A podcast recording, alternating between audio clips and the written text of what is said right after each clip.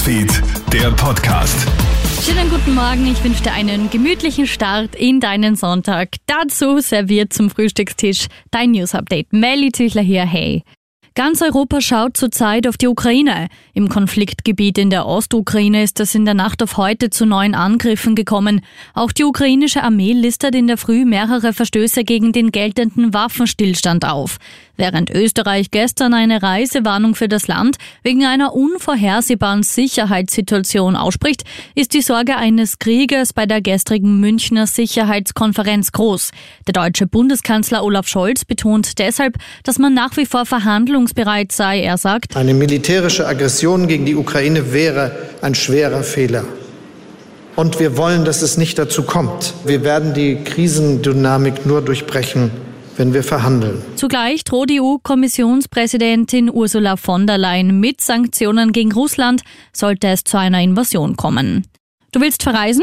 Ab Dienstag gilt bei der Rückkehr, also bei der Einreise nach Österreich, generell die 3G-Regel.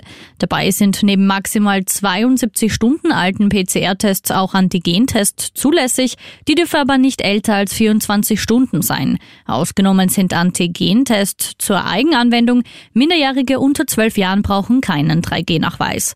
Und die Proteste nehmen kein Ende. Die kanadische Polizei hat ihren Großeinsatz in der Hauptstadt Ottawa gegen protestierende Gegner der Corona-Maßnahmen nochmals massiv verschärft.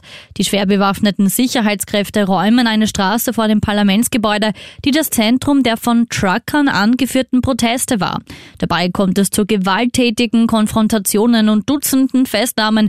Auf dem Höhepunkt der Aktionen haben die Trucker ja zeitweise mehrere wichtige Grenzübergänge zu den USA blockiert. Und it's time to say goodbye mit einer Goldmedaille. Österreichs Skiteam hat im letzten Alpinbewerb bei den Olympischen Spielen noch einmal zugeschlagen.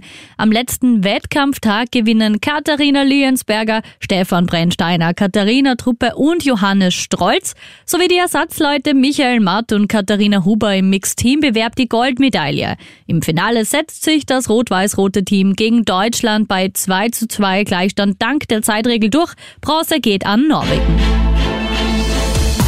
Krone Hits, Newsfeed, der Podcast.